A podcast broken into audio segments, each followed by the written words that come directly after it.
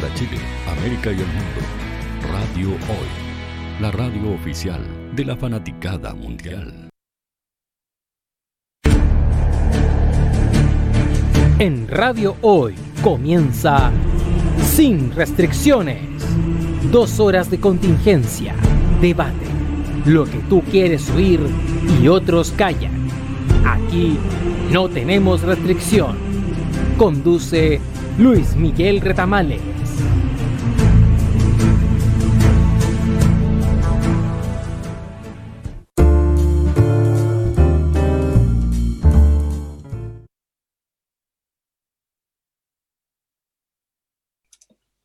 Muy buenas tardes, estimadas auditoras y estimados auditores. Cuando son las 18 horas y un minuto del día 20 de abril del 2021, damos inicio al programa de hoy de Sin Restricciones, el programa del debate y la contingencia de la radio hoy.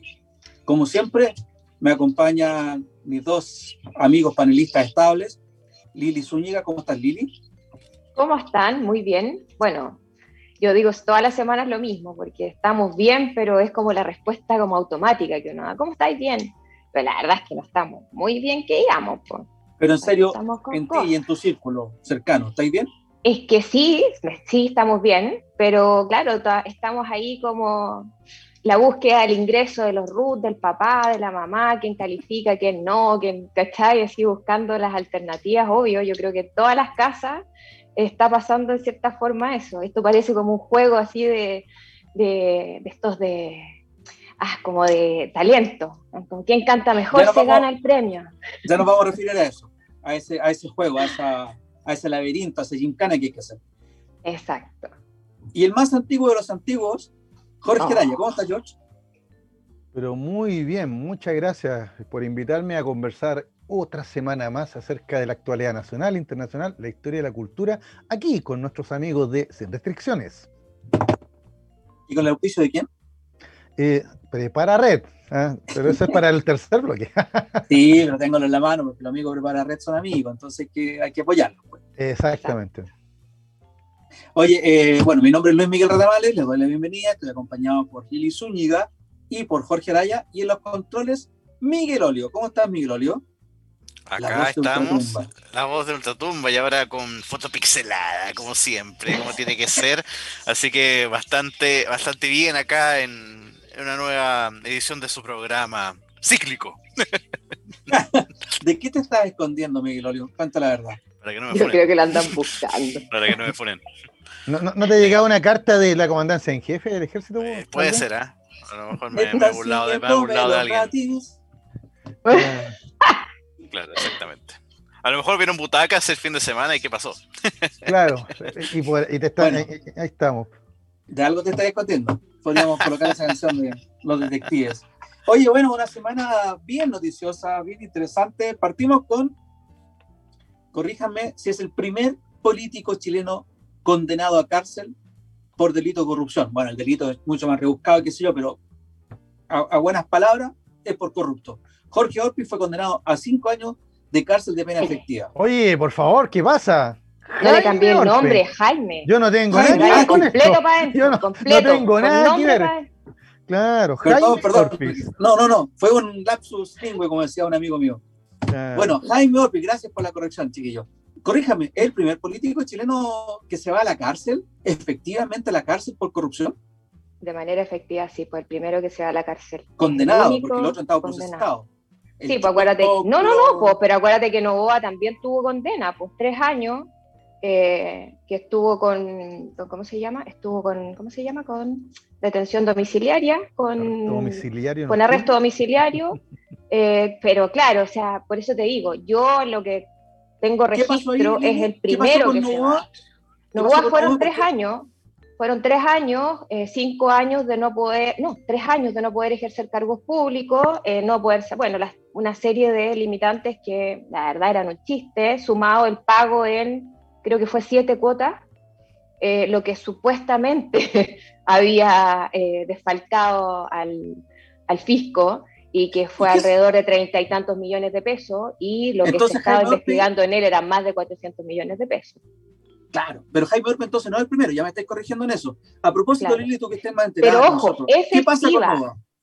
¿Qué pasa con Novoa? Novoa quedó, no, pues Novoa está, la última huella que yo tuve de Novoa fue que terminando su condena, eh, asumió inmediatamente la cabeza de la Fundación Jaime Guzmán eh, y posteriormente entiendo que sigue en, en, la misma arena. O sea, es muy gracioso, ¿ah? yo quiero hacer ese punto también, porque hay gente que dice, bueno, pero él no volvió a la arena, a la arena política, no volvió a la arena pública. Pero claro, la Fundación Jaime Guzmán es la que hace unos meses atrás estábamos viendo nuevamente parte de, parte de las denuncias, que lamentó ser autorreferente, pero es parte de denuncias que yo hice en 2016 en contra de, eh, denunciando, digamos, este modus operandi de lavado de, dinero fiscal. Y eh, él volvió a la Fundación Jaime Guzmán, donde eh, supimos de nuevo, insisto, el de nuevo, que son 300 millones de pesos anuales que se le paga a la Fundación por servicios de información, de minutas, de contingencia.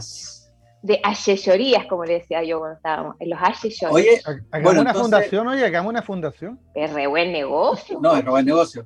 Oye, bueno, entonces Lili, tú me, este gallo, o sea, Jovino Novoa, volvió pero no volvió. Efectivamente, como tú bien dices, no está en la arena pública, porque no tiene ningún cargo público, ¿no es verdad? Tiene un cargo particular, pero igual es financiado por el Estado. ¿cierto? exactamente. De manera indirecta recibe luquitas igual de todos nosotros. y sigue siendo el poderoso del Audi, ¿no verdad? Tal cual, y sigue siendo una de las cabezas. esto funciona como el patrino. Ah, sí, pues tal mm. cual, y lo hemos visto, y yo creo que, mira, más allá de, de la opinión que se tenga o no se tenga internamente desde la derecha a Orpi, eh, lo voy a poner como yo lamento en cierta forma que esto solo sea uno, el ejemplo de como que casi con, con esto dense por pagar a la sociedad, porque nosotros sí llevamos a los políticos a la cárcel. Eh, fue como se convirtió en un niño símbolo Orpi, porque después de esto yo la verdad es que ni antes de Orpi ni después de él he visto eh, la intensidad de investigación y de proceso que sí debiesen tener y debió haber tenido otros casos eh, que tenía eh, involucrado a no a uno, sino que a muchos políticos. Recordemos lo que fue Penta, SQM, bueno, exactamente. El, Choclo de la No. El Choclo de también accionista de Azul Azul, el, el Choclo de Ano, el, el otro Lavín, el subsecretario Wagner, y pasó Longueira o Pungueira, como le dicen, y pasaron muchos y siguen pasando por ahí. Y como tú bien dices, se fueron diluyendo por acuerdos políticos también entre los grupos dominantes, o sea, por la clase poderosa. Jorge, eh, tú como historiador, ¿hay algún parangón en la historia de esto, de lo que está ocurriendo? Porque entre paréntesis también, quiero decirlo, digamos, a esta gente le gusta poco el Estado, para el resto, pero que le encanta el Estado para vivir de él. ¿eh? Tenemos gente y te voy a nombrar Moreira, Novoa, Melero. Bien pagó en cuota, Novoa, no sea Moreira. Toda esa gente, toda esa gente ideológicamente que se oponen, como la Pepa Hoffman, a que la gente viva del Estado. Sin embargo, tienen a toda su familia viviendo el Estado, llevan treinta y tantos años viviendo contra el Estado, ocupando, calentando un sillón en el Parlamento, ya sea en la Cámara de Diputados como en el Senado. Jorge, ¿hay un parangón semejante en la historia con algún político que efectivamente haya ido a la cárcel por corrupción, digo. Sabemos que en la dictadura varios políticos fueron a la cárcel, pero por otras cosas. Mire, primero tengo que darle las gracias por eh, decir que, soy historiador. En realidad soy profesor de historia nomás. ¿ya? No, no, no, me dedico, no, me dedico, a la historiografía, no, escribo la historia. ¿ya? Porque te sabe que la historia es nuestra manera, pero y, y la hacen los pueblos. Y es cíclica. Exacto. No la, escribo yo, la escriben los pueblos. Ya. Claro. Eh, Ahora, mira, eh, yo como sabía que usted me iba a tirar, ¿no es cierto?, la, la pelota para acá, estaba esperando el centro aquí, ¿ya? Y mm, me puse a pensar, Leonel, ¿te acordáis? Claro, me puse a pensar rápidamente, dije, historia de Chile, eh, como la gente sabe, soy profesor de historia, pero en realidad yo no me, no, me declaro ni profesor ni, ni, historiador, sino que curioso nomás, un tipo curioso, ¿ya? Eh, que le gusta curiosear, digamos, y leer cosas por ahí. Entonces me acordé de, de, de dos o tres instancias en la historia de Chile. Una es más o menos antigua, mire lo que les voy a contar. ¿Ya? Em, había un, ministro que tenía Chile que era apellido Rodríguez Aldea, que había trabajado primero con los realistas, después cuando cambió la fortuna de las armas pasó a los patriotas, y para terminar la historia terminó como ministro de Bernardo Higgins. De hecho fue el que impulsó la constitución de 1822. que dejaba O'Higgins por 10 años más en el gobierno para que ustedes vean que la historia se repite, dice amigo Miguel. Pero bueno, Ahí sí que sí. claro, entonces estamos hablando de 1820 y 1821. Entonces, este caballero Rodríguez Aldea ya, eh, estaba vinculado, eh, estuvo vinculado al tema del Ejército Libertador, porque ustedes saben que una de las grandes obras de O'Higgins fue conseguir platita en, en, Londres, un empréstito, para poder mandar, eh, armar una flota, ¿no es cierto?, la primera escuadra nacional y poder enviar un ejército libertador al Perú ejército que iba a ir liderado por el general José de San Martín, que como sufría úlceras y unos dolores tremendos en úlceras. Y que nunca los pagaron ese empréstito. Eh, eh, Perú no, pues de hecho va, a servir de excusa después para la guerra de la Confederación Perú-Boliviana, pero es otra historia. Entonces, para hacer corta la historia, aquí Rodríguez Aldea ya se consiguió el préstamo. El préstamo eh, se compraron otras cosas, etcétera. Al final, mira, para hacer corta la historia, el préstamo lo consiguió un guatemalteco, otro general, y Rizarri, generales, ¿eh? como que la cosa viene de esa época, pero bueno, ya. Consiguieron la plata y, no llegó ni la mitad de la plata a Chile, pues. El barco que traía unas herramientas que habían comprado se hundió. Mira, fue todo un desastre. Al final, la poca plata que llegó del empréstito de Londres fue ocupada para efectivamente el Ejército Libertador que iba a ir al Perú con la Escuadra Libertadora. Y aquí aparece la figura Rodríguez Aldea porque al final a los soldados no le llegaron los pertrechos, pues. Ya partió la expedición igual, se contrató un mercenario escocés, Lord Cochrane, etc. Ya, y toda esa historia que podemos contar y que ponen tan orgullosa a, las Fuerzas Armadas, ya, porque cuando vemos el detalle, no, no es como ponerse un orgullo. ¿Por qué? Porque al final Rodríguez Aldea parece que se embolsicó buena parte de la plata, ya, y eso le va a costar el gobierno Higgins porque, porque en esos minutos, para 1823, cuando ya estaba instaurada la constitución del 22 y O'Higgins se quedaba por tres años más, ya vino una revuelta desde Concepción y otro general sacó a O'Higgins. Y una de las cosas que le sacaron en, cara a O'Higgins, entre los crímenes los Carreras y otras cosas más, el Manuel Rodríguez, etc., ya estaba el asunto de estas platas, de estos dineros. De Rodríguez Aldea nunca más se supo. ¿ya? O'Higgins se fue exiliado al Perú y nunca más volvió a Chile. ¿Te fijas? Y ahí tenemos ya un ejemplo que en los albores de la República ya había corruptela. Ese es un caso. El otro caso solo lo voy a mencionar en virtud del tiempo rápidamente, pero a finales del siglo XIX, creo que era el gobierno de Jorge Mon o de Federico Razuri eh, por ahí estoy medio perdido, pero eh, eh, fue un asunto que se llamó el asunto Al Alsop, ¿ah? una empresa británica con capitales, ¿no es cierto?, británicos, pero también chilenos, donde muchos parlamentarios de la época participaban, pues, ¿ya? Y que al final esto fue una gran estafa, ¿ya? La cosa se destapó y hasta el presidente de la República ah, tenía algunas, algunas, platitas por ahí en el asunto ALSO. Por supuesto que se hizo una ley rápidamente en el Congreso y esto no pasó a mayores, porque pues, cortalapo, es derroto ir a los tribunales de justicia, ¿no? Así que, mira, son dos, casos que recuerdo, uno a principios de la República, uno a finales del siglo XIX, principios del siglo XX, ¿ya? Y después podríamos señalar que durante los gobiernos radicales, una de las cosas que, hizo que los gobiernos radicales terminaran, ya después de 14 años de gobierno, fue que el general Ibáñez ¿ya? Eh, llegó con la campaña de la escoba, pues, para barrer con la corrupción radical y ganó la elección, pues. ¿ya? y ahí se convirtió en presidente en 1952. ¿ya? y, el eslogan de la campaña de, de Ibáñez era ese, de la corrupción. Y ya que estoy hablando de Ibáñez, que me deje mentiroso mi amigo Luis Miguel, tú me mostraste un avión muy simpático en el museo, ¿te acuerdas? ¿Cómo se llama ese avión, el avión presidencial? no me acuerdo en esto. El, bueno, el calambrito. El ¿Ah? bueno, la cosa que ese avión es muy famoso, ¿usted sabe por qué? Porque lo compró Gabriel González Videla. ¿Ya? y después lo ocupó el presidente eh, Carlos Ibañez del Campo, cuando fue presidente del 52-58. ¿ya? Y lo más simpático de Carlos Ibañez del Campo, para darle un empuje a la economía del norte grande, ya creó la zona franca, franca de Iquique, la SOFRI. ¿Ya? y fue a inaugurarla con su señora y un montón de parientes en el avión presidencial. Bueno, las malas, lenguas de la época, las malas lenguas de la época dicen que el, avión se vino dando tumbitos, se vino dando tumbitos después de, de, Iquique. ¿ya? ¿Por qué? Porque venía cargado, perdón. Se, llama el Canela. El Canela, claro, y que el Canela venía dando tumbitos desde Iquique hasta, hasta, hasta Cerrillo, porque venía cargado con lo que se denominaba en ese tiempo matute, o sea, contrabando. Porque la primera dama y sus parientes habían aprovechado de pasar e inaugurar la zona franca comprando un montón de productos sin, pago de impuestos. ¿ya? Y, llegaron con toda esa mercadería en el avión presidencial, ¿te fijas? ¿Ya? Y, también había unos generales, unos coroneles para ellos hacer, ¿para qué te digo? Para variar, ¿ya? Entonces, por eso que me, me, me da mucha risa, no se indignan tanto, muestran los que muestran su ignorancia son ellos. Entonces, el asunto del, del, avión presidencial con, con, todo este tema de la zona franca de Iquique también sirvió para, para generar eh, harta crítica en un momento en que la economía chilena estaba, estaba terrible. De hecho, se contrató una, una, una una oficina norteamericana, la Klein Sack, para hacer toda una reforma económica, porque el país tenía una inflación desatada. Pero mira, son algunas cositas que podemos contar como para decir, oye, es que no había, antes no había, eran todos pro hombres. No, sí, donde, donde hay dinero hay corrupción. Y donde, y como decía Tallerán, el poder eh, corrompe y el poder absoluto corrompe absolutamente. ¿Te fijas? Interesante lo que estáis mostrando, Jorge, porque es una cuestión que hemos coincidido siempre, que parece que Chile, o sea, no podemos rasgar vestiduras porque hemos tenido un pasado que en realidad es muy parecido al de ahora, y lo que, lo que hace distinto lo de ahora es el tema de las redes sociales. Todo hablaste de corrupción, y quiero mm. pasar abruptamente a otro tema, por el tema de la corrupción también. Las elecciones en el Perú. 19 candidatos en primera ronda, de los cuales 5 o 6 estaban procesados por corrupción.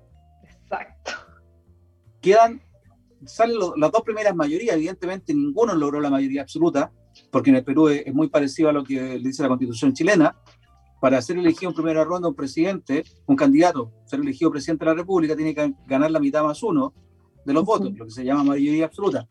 Ninguno lo logró, evidentemente. Eligieron a las dos primeras mayorías. La primera mayoría tiene 19%. O sea, eh, es una es como una mayoría tan relativa como lo que pasó en el gobierno acá, que cuando que efectivamente Piñera tiene la mitad más uno de los votos emitidos, pero el total de votos emitidos no alcanza a ser el 40%. O sea, votó menos de la mitad de la gente. Pero bueno, esa, es la regla y, yo no estoy cuestionando eso. Pero en el Perú, insisto, 19 candidatos, 5 o 6 sometidos a proceso por corrupción. ¿Qué semejante hay, hay con Chile? ¿Vamos para allá? Yo creo que sí yo no será al revés, porque eh, acuérdate que el Perú siempre ha ido como. ¿Te acuerdas con Alan García que quería superar a Chile en, crecimiento y desarrollo? Y Chile como era el modelo a seguir. Parece que el Perú también, desde el punto de vista político, aprendió las lecciones de Chile. en ese sentido. Porque, pero nosotros nunca hemos tenido 19 candidatos, muchachos. Claro, 19 candidatos no, pero saquémonos la careta. O sea, eh, recién acabamos de contar algunos, algunos comidillos y, si nos ponemos más quisquillosos y, y, y escarbamos más, eh, sí, bien, la palabra está bien, escarbamos más, nos vamos a encontrar con una tremenda corruptela. Claro, es verdad. Lo que pasa es que nosotros no tenemos 18, 19 candidatos, ah, pero, pero aquí todos tienen tejado de ¿Qué crees que te diga? La corrupción en Chile es legal, acuérdate que, lo hemos dicho otra vez. Exacto, se hace una ley para todo y que todo y que arreglado el tiro. Me equivoqué en inscribir los candidatos, hacemos una ley y punto. Yo la verdad es que creo que lo que vive Perú, yo creo que vamos sí. Para allá para tener yo soy la negativa del grupo, así que ustedes me permiten decirlo. Yo creo que sí. La corrupción es, es, algo que se tomó la región. Perú está con esta desidia política, la ciudadanía no quiere más. Eh, por lo mismo, porque está cansada, no cree, y es parte de lo que también se estudia puntualmente en, Perú en este momento, que yo creo que tiene muy, es mucho el reflejo con Chile en la situación actual que estamos viviendo. Eh, política absolutamente cuestionada, la gente simplemente ya no cree en, su, en, su, en sus políticos.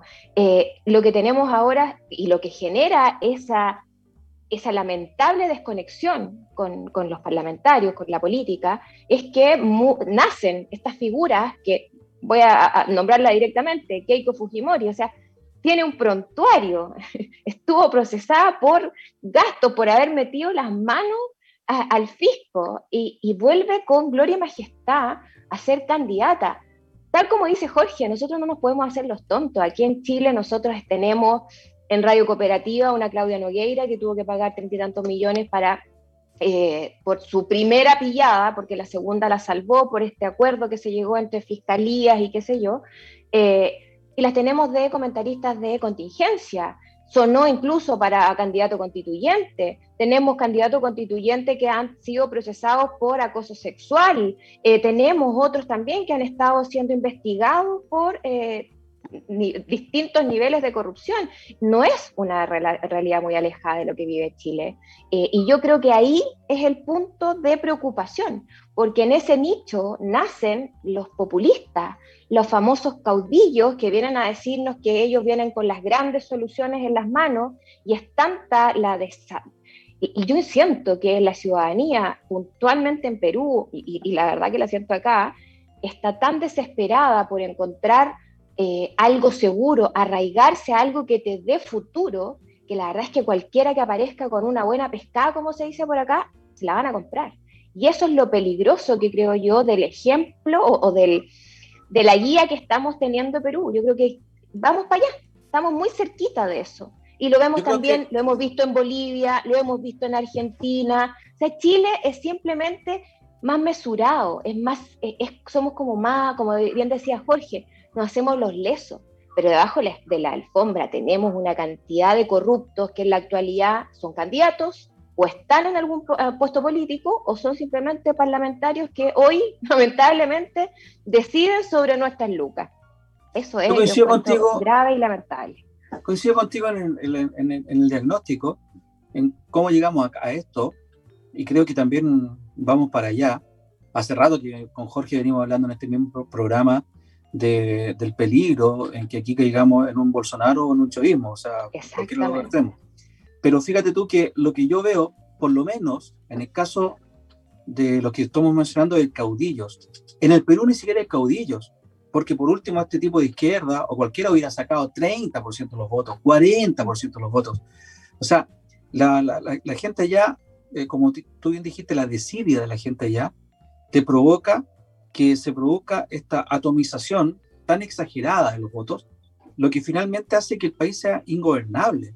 Exacto. Y que y viene lo que dijiste tú del populismo, donde no hay ninguna propuesta estructural sino que más que todo se gobierna en, base a lo que te dicen las encuestas, Al, al, pulso del día a día, claro, como dijiste. ¿Qué es lo que tenemos acá? Es que a eso, a, eso, a eso vamos Somos un país súper reaccionario. Y me preocupa, ahora dejando de lado la corrupción, porque sabemos que la corrupción ya está establecida, y podemos hablar tres horas de la corrupción en Chile porque no se hace nada, pero dejando de lado lo de la corrupción, eh, la pregunta que yo hago, ¿Cómo se soluciona este tema? ¿Cómo se soluciona esta desidia ante los políticos? ¿Cuál es la alternativa que hay? ¿Qué alternativa, tiene el Perú ahora? ¿Y qué alternativa tendríamos nosotros después? Y se me vienen peligrosas ideas. Y las peligrosas ideas son la América Latina de los 60 y los 70, llena de militares, lleno de golpes de Estado, donde aparecen estos caudillos también, que puede ser a lo mejor, ojo, un golpe militar, no apoyando a los propios milicos, pero sí a un caudillo de derecha. ¿Por qué no? Eh, recordemos que en el Perú las Fuerzas Armadas fueron ligadas a la izquierda, fueron muy, muy, muy prosoviéticas en aquella época. Jorge, ¿qué opinas tú? Dale, Lili. No, no, perdón, un punto, solo para terminar. Lo que pasa es que también tiene mucho que ver con cómo tú conduces de buena forma un gobierno cuando tienes un apoyo tan pequeño como un 19%, un 13%.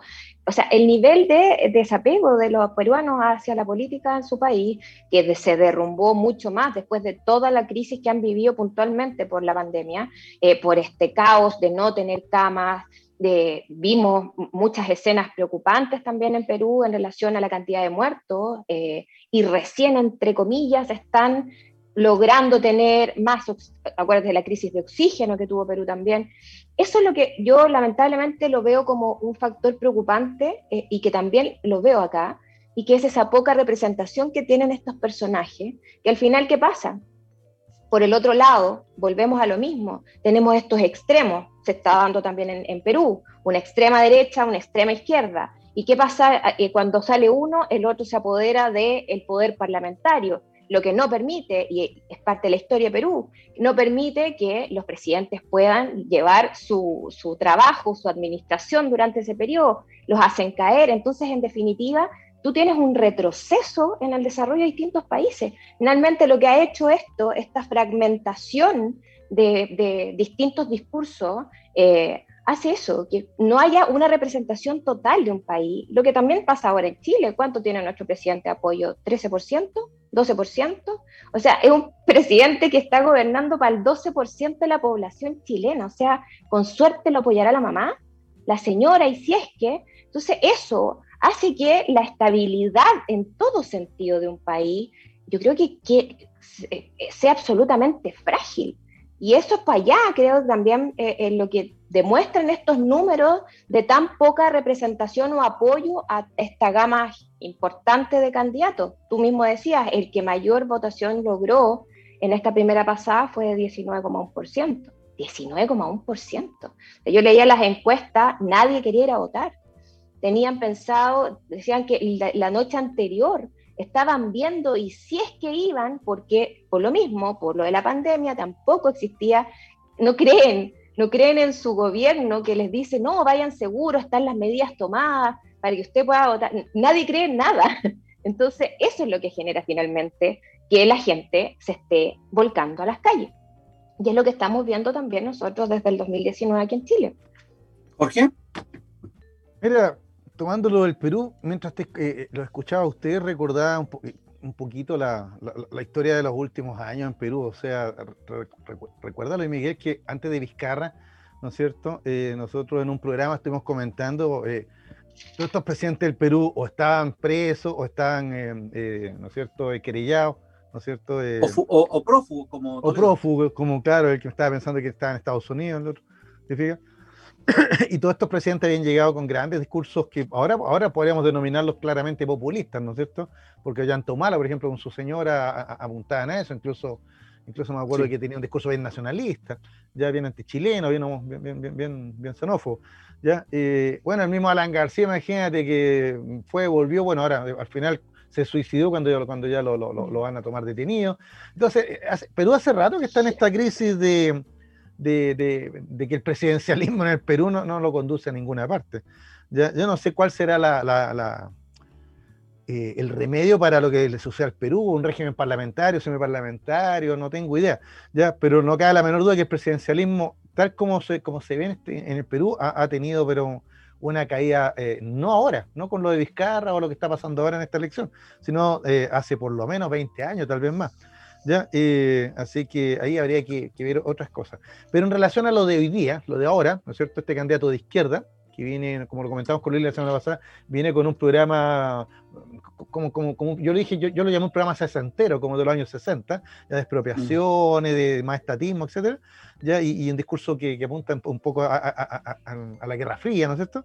¿Ya? Eh, y la Keiko Fujimori, que no me sorprende porque eh, en eso sí que se parece a Chile, como que, como que no, no aparecen nuevos líderes, como que no aparecen nuevos nombres. Aquí habían 18, 19 candidatos, ¿ya? ¿No es cierto? ¿Ya? Y parece que todos ellos no, no se hacía uno, ¿ya? Y al final eh, esta votación del Perú me está, me está recordando lo que, yo creo que se va a dar lo, lo que le pasó aquí en un minuto, una votación entre Allende y Frey, cuando ganó Frey en los años 60, ¿ya? El, el 64, ¿ya? Cuando que, que ante la inminencia que ganara un candidato de izquierda como Salvador Allende, ¿no es cierto?, socialista, democrático, etc., ¿ya? Eh, la derecha y, todos fueron a votar por Frey para evitar el triunfo de la izquierda, ¿no? Para evitar el triunfo de la izquierda. ¿ya? Y en el Perú yo creo que va a pasar un poco lo mismo. ¿Por qué? Porque está este candidato de izquierda con 19%, él dice que puede alcanzar un 30%, estuve leyendo algo en la semana, ¿ya? Pero, pero no nos engañemos. Después de Keiko Fujimori, que tiene 13.3, los dos candidatos que la siguen tienen 11% cada uno y son de derecha. Entonces, eh, eh, la derecha probablemente va, a optar por el mal menor. ¿Y cuál es el mal menor? Elegir a Keiko Fujimori, ya a la que a través del Congreso podrían, eh, podrían tratar de, controlar, ¿no es cierto? Porque si gana este candidato de izquierda, no hay Congreso ya que pueda controlarlo y entonces dice que la cosa tal vez se polarizaría más en el Perú.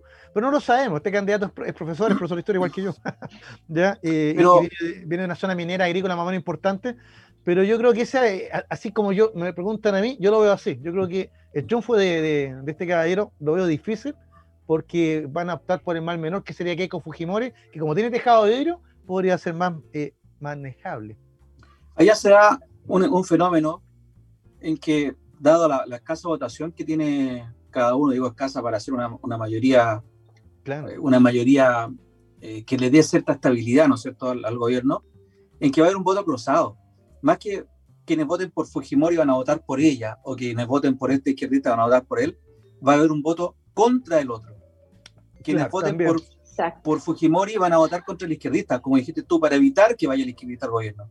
Y quienes voten por el izquierdista lo van a hacer muchos para evitar que Keiko, con todo su historial de él y de su padre, que tiene que hacerse cargo definitivamente, porque ella, ella se... Fue primera dama y asumió que es la sucesora de Fujimori, en ningún momento ha renegado lo que hizo su padre. Mucha gente que va a votar por el izquierdista va a votar en contra de Keiko también. Eh, nos vamos a ir a la pausa, chiquillos, uh, y vamos a volver con el tema del tercer retiro, que ya el gobierno acabó de ver, lo pasó al Tribunal Constitucional, y vamos a hablar ¿Ya también... Lo pasó? Ya lo pasó, lo acabo de ver ahora en la... Sí, sí, sí, también vi la noticia. Y también nos vamos a referir a la molestia de los militares. ¿Le quería decir, chiquillo? para irnos a la pausa al tiro, Miguel, en que según la encuesta Academ del día de ayer, el apoyo, porque tú lo, lo esbozaste, Lili, el apoyo para Piñera es del 16% y un 73% desaprueba la gestión, sin cambios en la, respecto a la semana anterior. Con esto que está pasando ahora, y ya nos vamos a referir en profundidad, vamos a ver qué va a pasar la próxima semana con el apoyo a Sebastián Piñera. Vamos y volvemos rápidamente. No te vayas. Volvemos después de una breve pausa comercial. Disfruta en la sintonía de la hora. Personaliza tus ideas con Estampados MG, una excelente alternativa para estampados de poleras, tazones, cojines, delantales y mucho más. Especializados en personalizar recuerdos para todos los fanáticos del fútbol y clubes de fans. Encuéntranos en Facebook y Twitter como arroba estampadosmg y en nuestro Instagram como arroba estampadosmgcl. Despachos a todo Chile. La mejor opción de precio y calidad la encuentras en Estampados MG.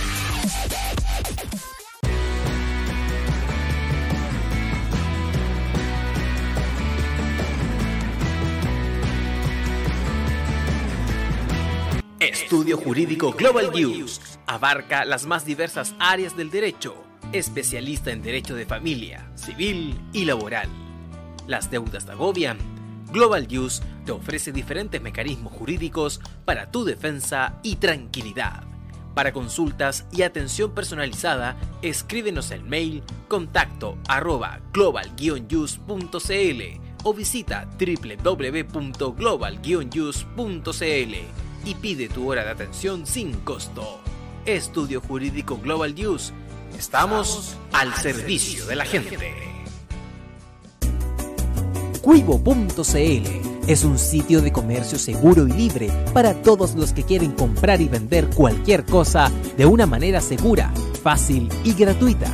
En cuivo.cl puedes encontrar autos, casas, ofertas de trabajo, artículos para el hogar y mucho más. Nuestro servicio está dirigido a toda la población, pero nuestra oferta también incluye a las empresas locales que quieran publicar sus productos y servicios a la gente. Cuivo.cl, donde buscar y ofrecer es más fácil. Vota en las diferentes categorías de nuestro ranking. Tú eliges los temazos de la semana en la hoy. Música, deportes, cultura, noticias e información. Todo esto lo puedes encontrar en La Hoy tu empleador no cumple con sus obligaciones, sufres de acoso laboral, con Defensa Trabajador de Global News puedes defenderte. Di no a los malos empleadores. Pide tu hora de atención al mail contacto arroba globalnews.cl y para mayor información visita www.global Con Defensa Trabajador de Global News nos pagas cuando ganemos tu caso.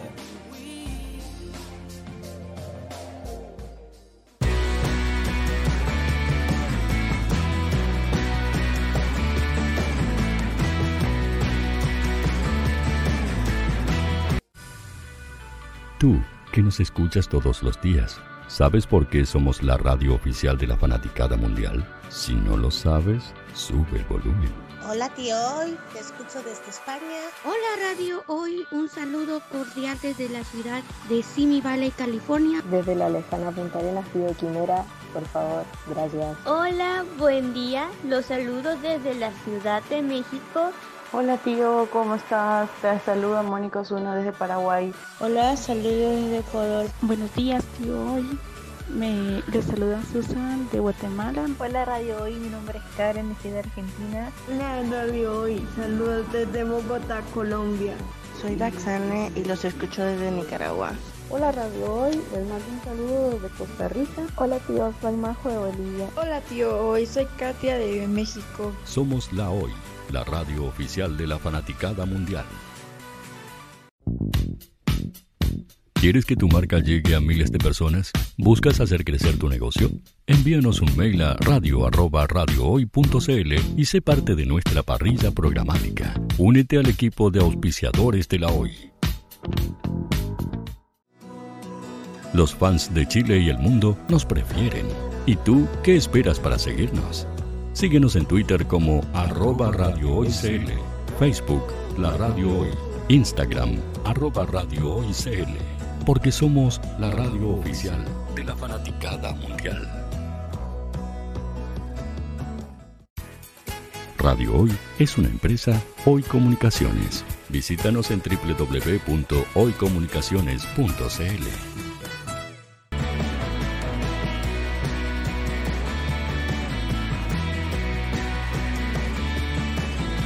Chile, América y el mundo. Radio Hoy, la radio oficial de la fanaticada mundial.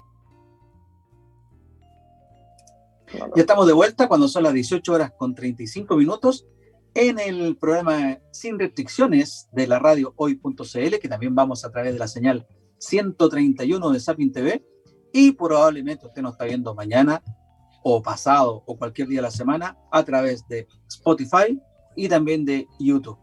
Eh, nos fuimos con un tema, pero antes me dice Miguel que tenemos un mensaje en el, en el WhatsApp. ¿Puedes recordar, Miguel, por favor, Miguel Olio, cuál es el WhatsApp al que pueden escribir nuestros auditores y qué mensaje nos llegó? Bueno, el teléfono en primer lugar es el más 569 8728 9606. Y nos acaba de llegar un mensaje de un auditor que dice que el gobierno acaba de ingresar al TC el tercer retiro del 10%, obviamente buscando... ¿El auditor quién es? Su, bloqueo. Juan Carlos Herrera. Gracias, Juan Carlos. Afortunadamente, bueno, lo habíamos visto también durante el programa, fue que estábamos viendo que salió la noticia y Juan Carlos nos, nos da ese pase, nos marca la pauta en realidad para que comentemos qué fue lo que hizo el gobierno. Para mí, chiquillos, el gobierno estaba metido en una encrucijada. Em, sabía que lo que hiciera lo iba a hacer mal. Por un lado, si accedía a la presión de su propio fuego amigo, como llamamos en un momento, de Chile Vamos, que muchos, recordemos que casi cuatro quintos de la Cámara de Diputados aprobó el retiro del 10%. Para tener cuatro quintos de la Cámara de Diputados hay que tener muchos diputados de Chile Vamos. Y en esa ocasión creo que fueron solamente 19 o 20 los que se opusieron, en su gran mayoría la ultraderecha chilena, eh, que es la, la, UDI, la que se, se, se, opuso. Y bueno, después podemos profundizar cuáles son las razones para las cuales se opone. Y el gobierno tenía dos caminos, dijimos. Uno, apoyar un clamor, y esto no es una palabra cliché, un clamor popular dar las paupérrimas ayudas que ha dado el gobierno desde el inicio de la pandemia y hasta ahora, tanto así que después de dos días de anunciar con bombo plantillo las últimas, tuvo que salir a reformarlas ayer porque el clamor insiste en que no hay ayuda, no hay bono clase media, nadie, nadie capaz, tiene la capacidad de, de ser acreedor del bono clase media, ni hablar del ingreso familiar de emergencia, el famoso IFE, donde tampoco eh, eh, aplicas y cuando aplicas, en vez de los 500 mil pesos del bono de clase media, te dan 100, 200, 150, porque tú tuviste muchos ingresos del año 2019, fíjate tú.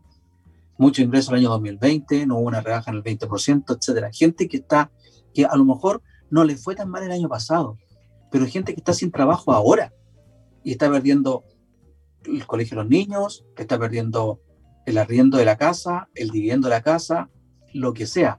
Es decir, la gente no ha recibido la ayuda. Por eso decía, y quiero volver al tema, el gobierno tenía dos salidas. Una, acceder a este clamor popular, yendo en propia contradicción a lo que ellos mismos han dicho siempre, y específicamente desde el segundo retiro. O lo otro, irse en contra de la ciudadanía, llevando esto al Tribunal Constitucional para evitar que la gente pueda disponer de sus ahorros en las distintas administradora de fondos de pensiones para poder salvar la crisis en la cual estamos. Yo soy de la, idea de que si hubiéramos tenido un y algún día lo conversamos cuando Lili dijo, yo no, no me gusta que el Estado me imponga el quedarme en la casa, y ahí llegamos a la conclusión de que daría lo mismo si te dejan en la casa, siempre y cuando el Estado te cuidara, te cuidara totalmente. Usted se va a quedar en su casa, Lili, pero no se preocupe, usted no se va a morir de hambre porque nosotros vamos a ir y te vamos a apoyar. Con 100 mil pesos, perdóneme que le diga, no te apoyan en nada, en absolutamente nada. Y es por eso que está esta mala solución.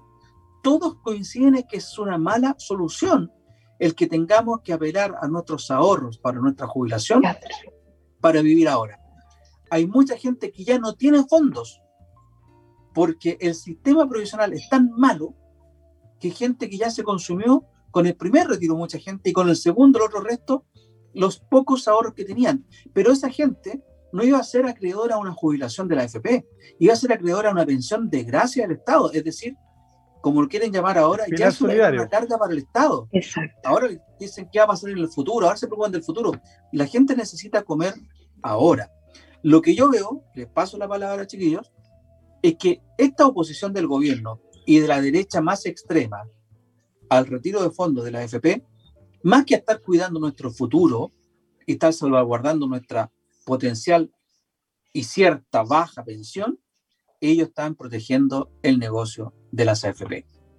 Si quisieran protegernos a nosotros, habrían accedido al impuesto a los super ricos, hubieran accedido a un aumento del royalty al cobre, hubieran accedido a meter mano a los fondos soberanos para que la ciudadanía pudiera tener una ayuda. Les pregunto y les paso la palabra. Si yo tengo, cuando me va bien, ahorro plata, ¿para qué ahorro la plata? ¿Para tenerla bajo el colchón o para usarla cuando la necesito? ¿Para qué son los fondos soberanos entonces, chiquillos? Lo mismo que creo yo. ¿Quién dispara, Jorge? ¿Tú o yo? Tú, porque yo todavía estoy enojada. Ah, te está enojada, ya. Ah, no, eh, enojada, compadre. Le, vamos a regalar un chipote de chillones para que lo golpee ahí. que saque la, necesito un mono con la un ladrillo de goma para pegarle a la tele. Para pegarle así, ponerle ahí unos dardos, algo. Mire, don Luis Miguel, me voy a poner aquí Sergio Melnis para mis cosas. Porque usted cree que el gobierno, ¿por qué está haciendo todo esto? El presidente Piñera lo dijo claramente, ¿ya? Cuando salió a ampliar la cobertura del IFE, lo dijo claramente, ¿ya? Esto es, ¿ya? Porque son 100 mil pesos por persona. Así que en un hogar de cuatro personas van a recibir 400 mil pesos. La uh. pregunta que yo me hago. lo que quiero hacerte, Jorge? me pican las manos. Me pican las manos para hacerte es que yo por eso te lo digo, porque así lo explicó y yo me quedo pensando, ya, eh, está bien, como lo, como lo dijo por ahí un, un, animador de televisión, dijo, en la planilla Excel todo funciona todo funciona. Y la pantallita, ¿no es cierto? Me funciona perfectamente. Son 12 mil millones que estamos inyectando, ¿no es cierto? Son 100 lucas por persona. Así que si es un hogar de cuatro personas, son 400 mil pesos. Como no te alcanzan 400 mil pesos. ¿Ya? Y se amplía la cobertura al 80% más vulnerable. Hay un 20% vulnerable que queda por ahí. Bueno, pero hasta el 80 no más, pues, para que no sea universal. No es que sea universal le puede llegar a alguien que tiene un poquito más de plata. Entonces, mira, lo, tenemos que focalizar. Yo, yo encuentro encomiable cómo el gobierno y los ministros se preocupan de cuidar tanto la billetera del país, ¿ya? Y sin embargo, cuando hay que hacer un aporte, como por ejemplo un impuesto a los más ricos, ¿ya? y sabemos cuánto han ganado los más ricos en un año, en este último año de pandemia, ¿ya? es imposible porque eso impactaría en la inversión. Entonces, ¿sabes lo, más increíble de todo esto? Ahora ya me pongo serio, me, dejo de, ironizar. Ya, es que aquí mm, hay tres cosas. El gobierno ha justificado el, rechazar el 10%, eh, este tercer retiro del 10%, porque es inconstitucional.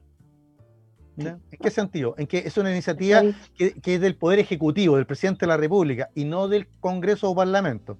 Entonces, aferrándose, aferrándose a, la letra, ¿no es cierto? Y, ni siquiera al espíritu, sino que a la letra misma, sí, pero el texto ¿ya? de la Constitución, eh, lo declara inconstitucional y por ende no lo apoya. ¿Te Ya, uno dice, está bien, pero entonces propongo otra cosa. Ahí donde el gobierno sale y dice, tenemos 12 mil millones de dólares que, estamos, el, programa, mira, el programa social más ambicioso y, más grande del mundo.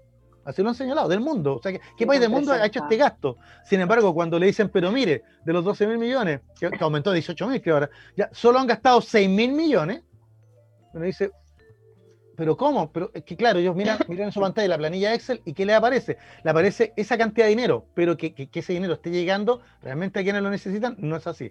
Ya, después ya hablan de la focalización. Podríamos poner muchos ejemplos más, pero ya, yo ya voy a quedarme con la idea de que el gobierno sí está defendiendo esto porque cree en que esto es algo inconstitucional. Entonces, alguien lo dirime, el Tribunal Constitucional. Pero, amigos míos, el Tribunal Constitucional ya está en entredicho. ¿ya? ¿Y por qué?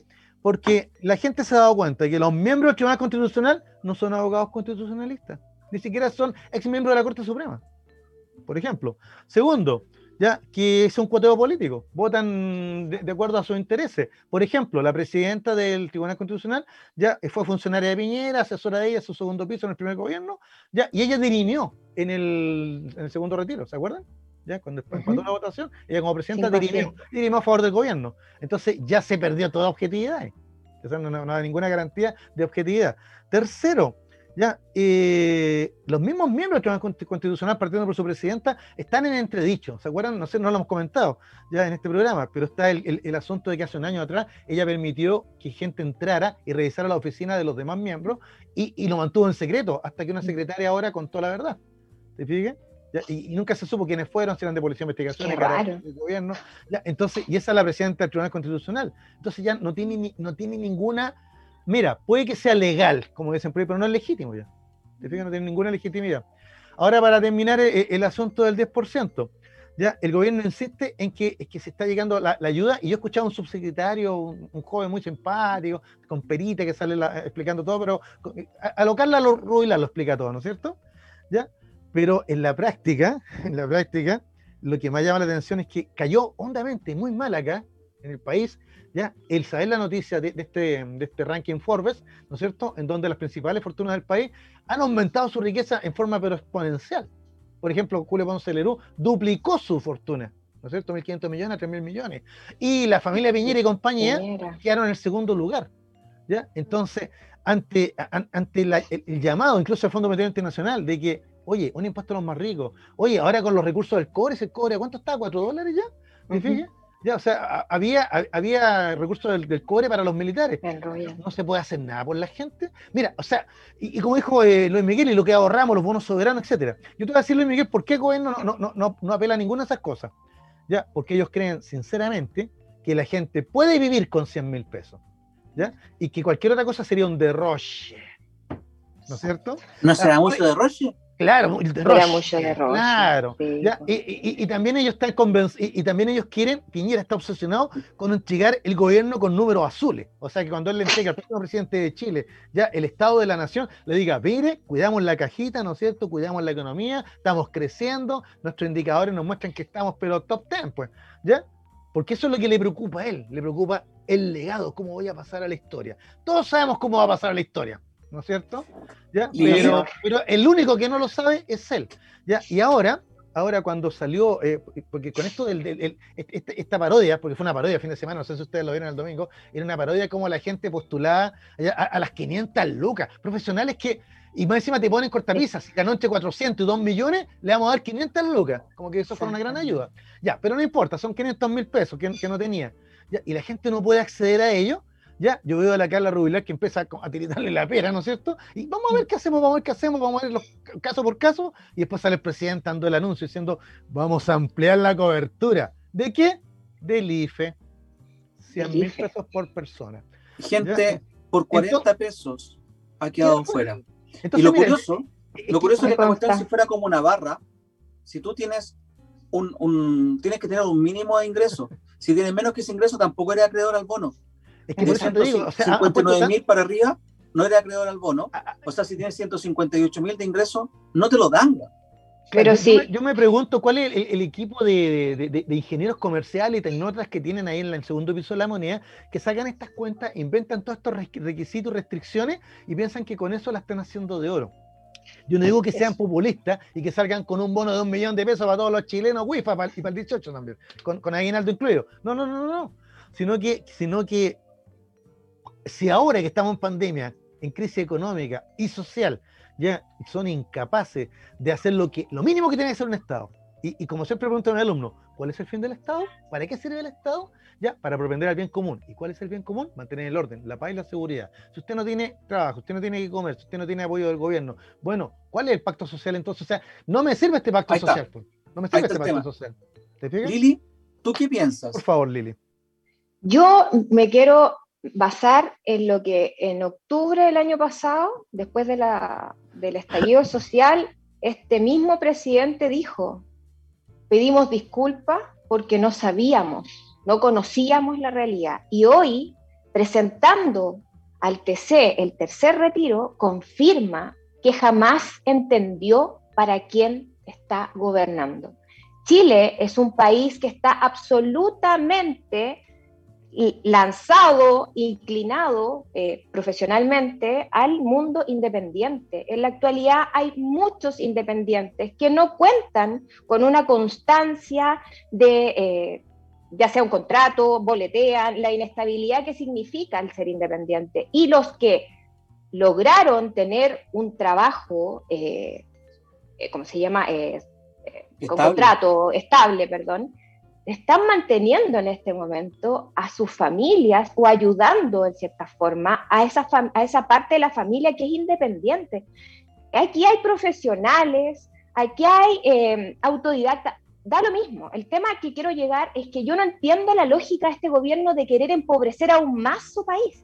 Tiene una clase media que es absolutamente artificial, que vive con tarjetas de crédito, que si nos quitan las tarjetas de crédito y lo generalizo, nos vamos a la cresta nos vamos al supermercado a comprar nuestra comida con tres cuotas precio contado. Y este presidente dice que no, que está súper bien con 100 lucas por cada uno.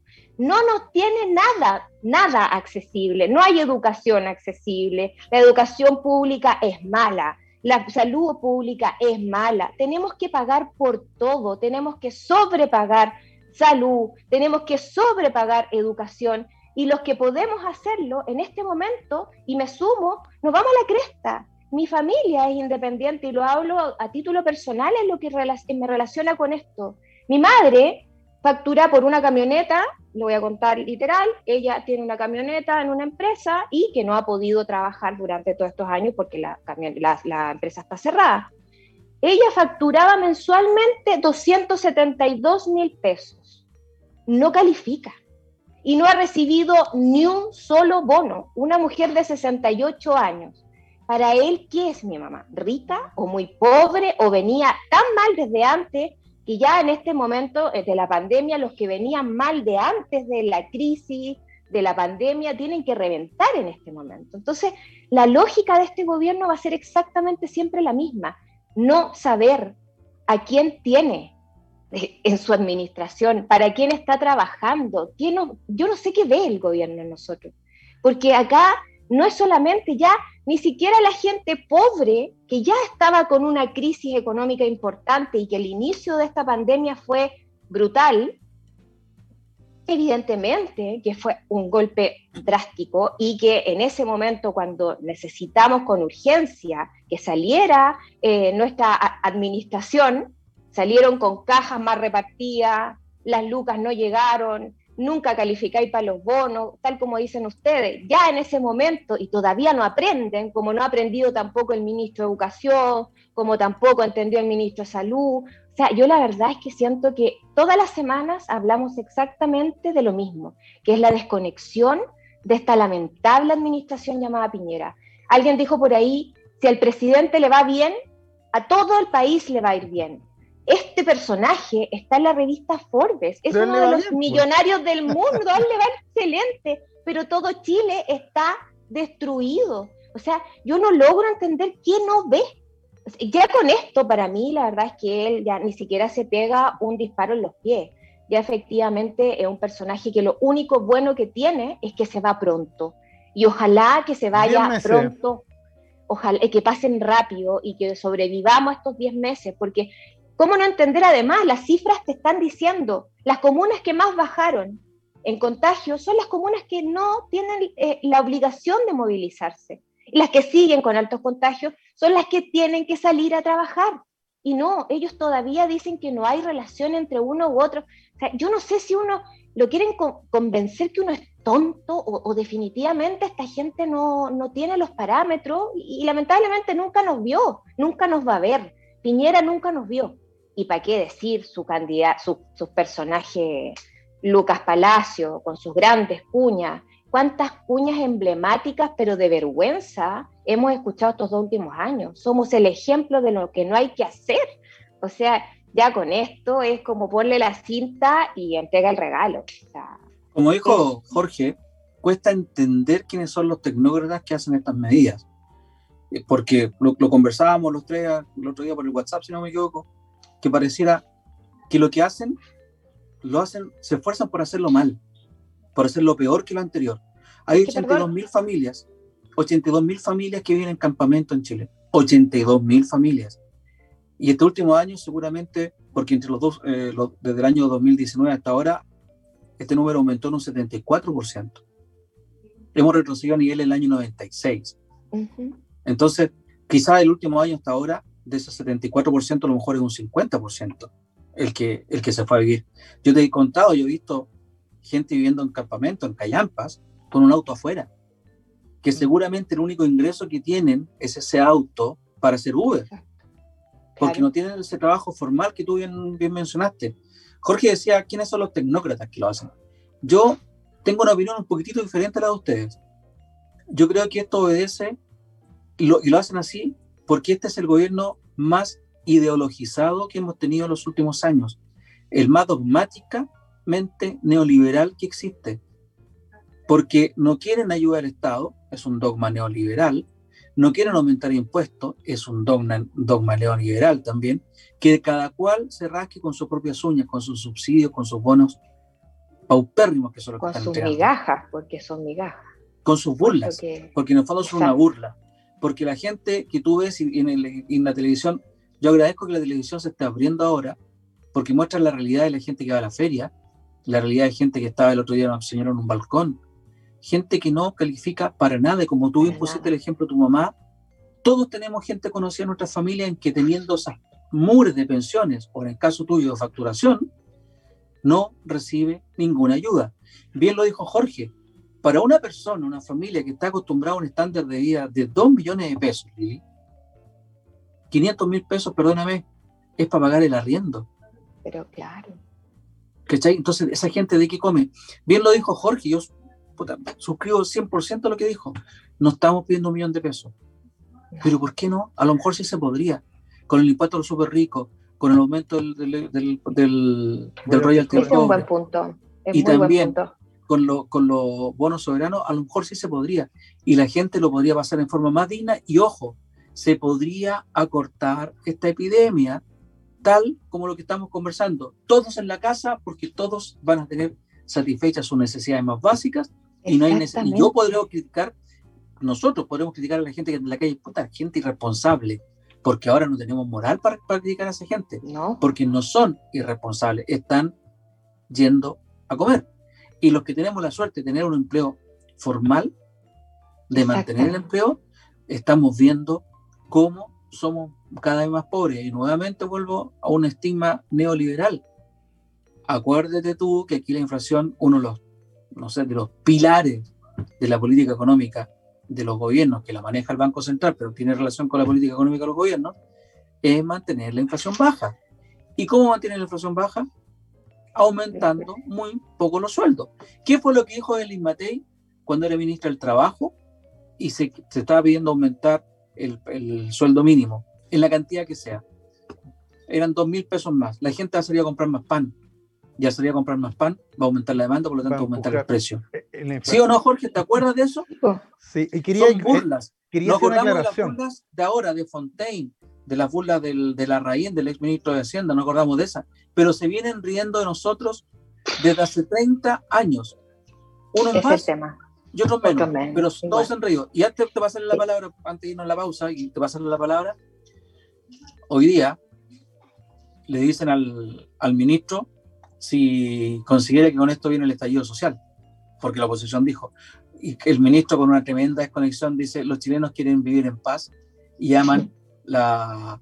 Eh, espérate, todavía dice... tranquilidad? Te lo voy a leer inmediatamente. Desestimó posible nuevo estallido social eh, diciendo que los chilenos quieren vivir en paz y esperamos que todos los líderes políticos condenen cualquier tipo de violencia. O sea, los violentos vamos a ser nosotros cuando estemos en las calles, ¿cachai? ¿no? Pero si así de carepalo son... por el gobierno, vieja. La, la, violencia está dada por el gobierno que no te deja trabajar, no te deja alimentarte, no te deja vivir. Y no Esa es la violencia. Pero el discurso de Piñera es otro. Quería aclarar una cosita muy chica, muy chica, que, que, que siempre escucho como crítica. ¿ya? Eh, en el sentido de que, ¿y por qué el gobierno tendría que llegar con bonos? ¿Por qué el gobierno tiene que ayudarte? ¿Por qué el gobierno, por qué tenemos que vivir del gobierno, ¿no es cierto?, del Estado, ¿ya?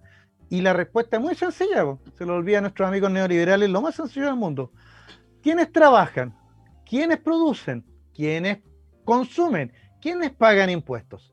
Nosotros, ¿no es cierto? O sea, el Estado ya no existe si no estamos nosotros. El gobierno no se sostiene si no estamos nosotros. Los millonarios sueldos de los parlamentarios, de los ministros, del presidente mismo, ya los pagamos cada uno de nosotros con nuestros impuestos. Entonces, que me manden 500 luquitas, que es harto poco, te diré, ¿ya? No es ningún regalo del Estado o del gobierno de turno, ¿ya? Es algo que como ciudadano y contribuyente me lo merezco. Tengo derecho. Tienes derecho. Tienes derecho. Exactamente. Hoy día Julio César Rodríguez decía, le encaraba a un parlamentario, eh, Papillo fue en salida de la UDI, ah, pues. y hizo un, un, un parangón notable. Decía, usted en tres años, los tres años que usted lleva en el Congreso, su sueldo equivalen a 45 años de sueldo mínimo de una persona aquí en Chile. Claro. 45 años. Eso es violencia. Tres.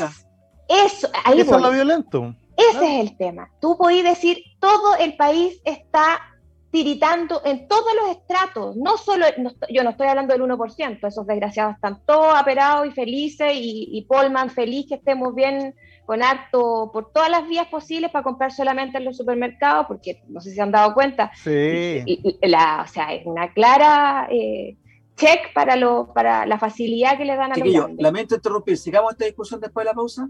Dale, sigamos peleando. Miguel Olio, y seguimos con el tema. Jorge, te vamos a quitar un poco, unos minutos. Vamos a la pausa y volvemos. No te vayas. Volvemos después de una breve pausa comercial. Disfruta en la sintonía de la hora. Personaliza tus ideas con Estampados MG, una excelente alternativa para estampados de poleras, tazones, cojines, delantales y mucho más. Especializados en personalizar recuerdos para todos los fanáticos del fútbol y clubes de fans. Encuéntranos en Facebook y Twitter como arroba estampadosmg y en nuestro Instagram como arroba estampadosmgcl. Despachos a todo Chile. La mejor opción de precio y calidad la encuentras en Estampados MG.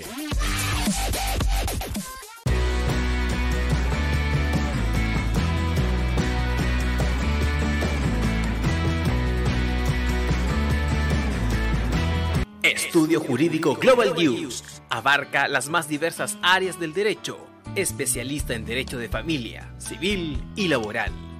Las deudas te agobian. Global News te ofrece diferentes mecanismos jurídicos para tu defensa y tranquilidad.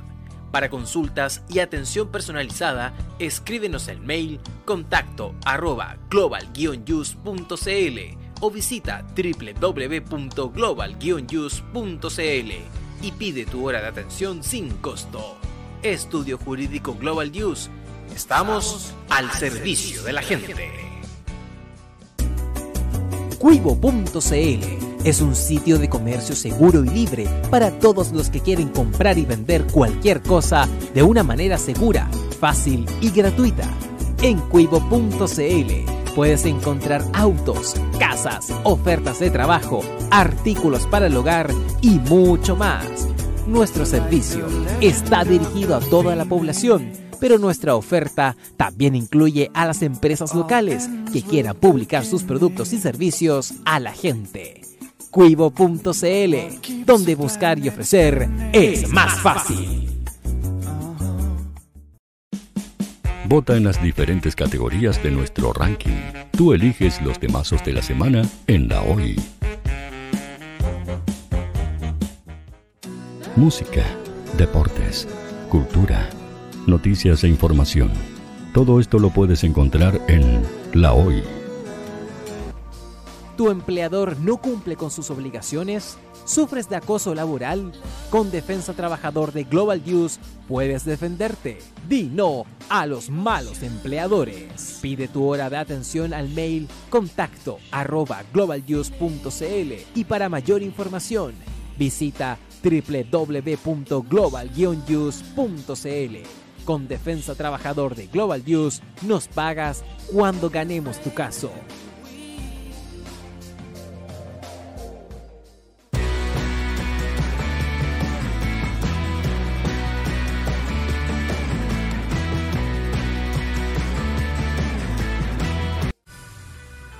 Tú, que nos escuchas todos los días, ¿sabes por qué somos la radio oficial de la fanaticada mundial? Si no lo sabes, sube el volumen Hola tío Hoy, te escucho desde España.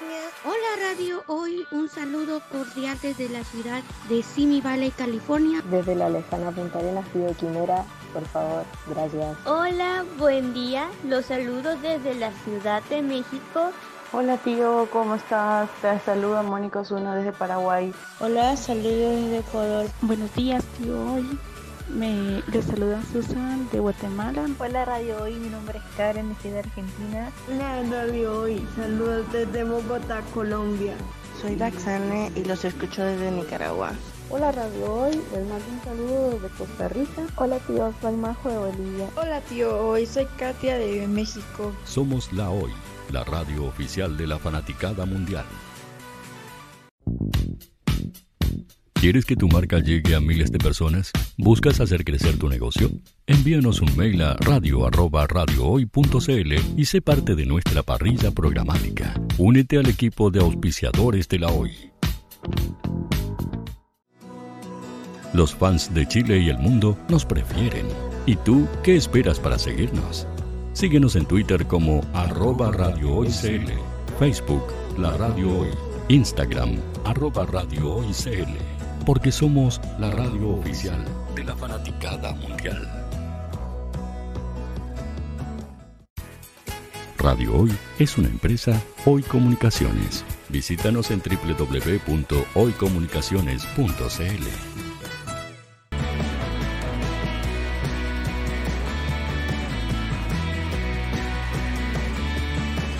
Para Chile, América y el mundo, Radio Hoy, la radio oficial de la fanaticada mundial. serio. Ya hemos vuelto al. Estoy como Don Francisco, así está. Es que estaba escuchando con atención. Ay, como Don Francisco. Le voy a contar a los, auditores en lo que estaban, estaban pelando a, a, quién? ¿Cómo se llama? El, a, los parlamentarios. Este, el diputado grandote este que es más tonto que una puerta. El Chalper, el que imprime los videos. Ya, a él, porque dijo alguna cuestión del fútbol. Estaban pelando a la Yuyuri Nava, porque esa yo la vi esa ya la vi porque propone que salgamos a la Nación Unida, porque está altamente ideologizada. Y hay muchos países que lo han hecho. ¿Cuáles? Eh, eh, no me acuerdo. No Cafichestán, creo que se salió. Claro. Había uno. Claro, y, y, también estaban pelando ustedes a, a otro personaje. ¿Cómo se llama? Henry Boy. No, Henry Boy, pero ideólogo del neoliberalismo. ¿Qué, Como dijimos la otra vez, Jorge, en este programa nos vamos a cargar de desenmascarar por quienes no hay que votar.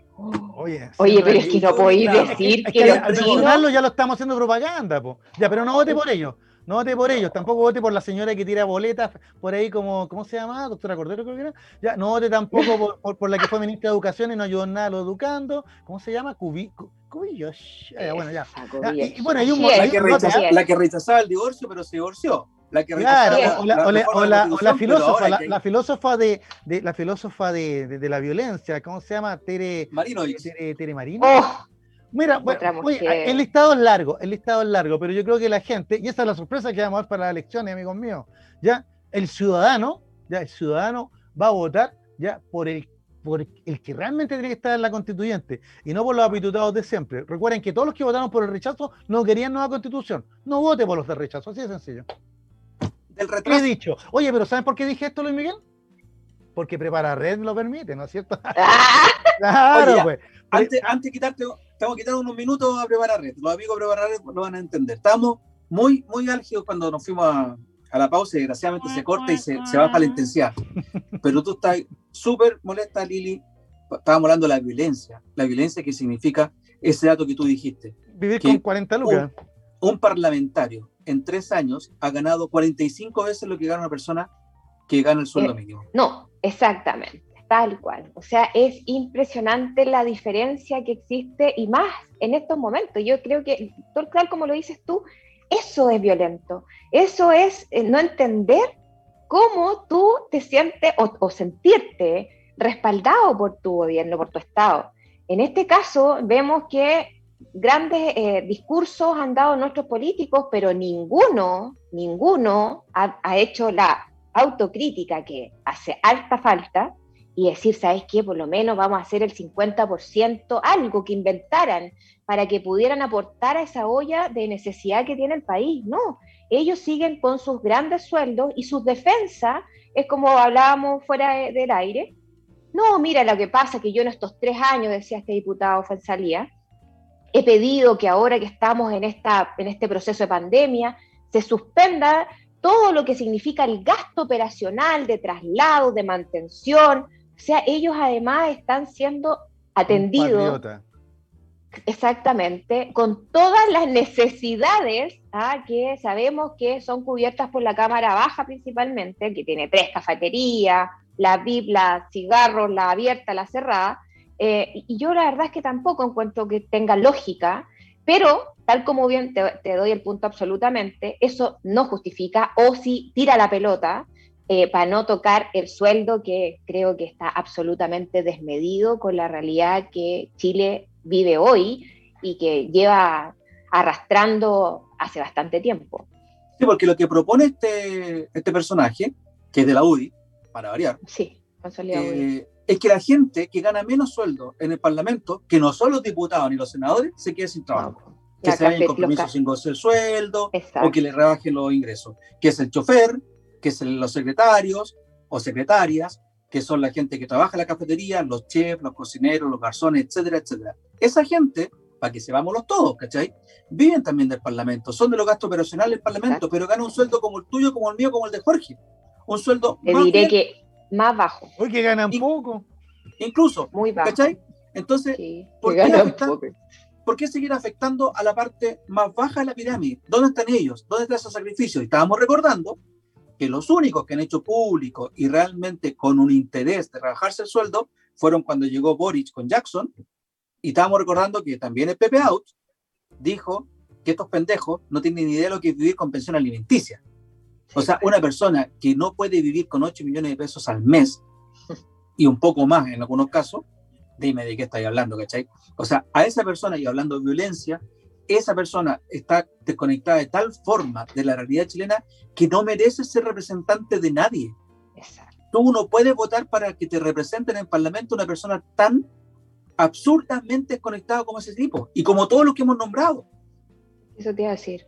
Yo creo que ese es el problema. Eh, y lo que hablábamos en relación a Perú, por ejemplo, es esa desconexión que tienen con la ciudadanía. Finalmente ellos, te insisto, es escucharlos y con unos discursos, pero absolutamente, hasta románticos.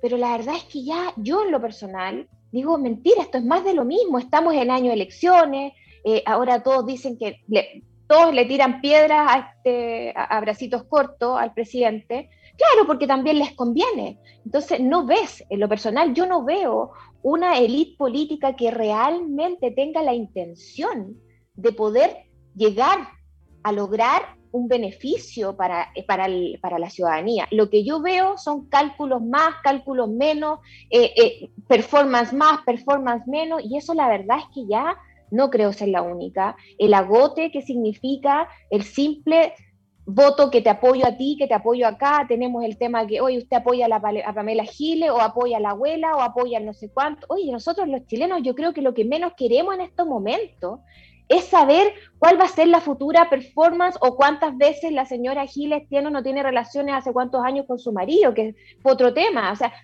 quiero llegar a, la, a, la, estupidez de lo que ha sido ya la política chilena, que incluso tenemos que... A lo burda, exactamente.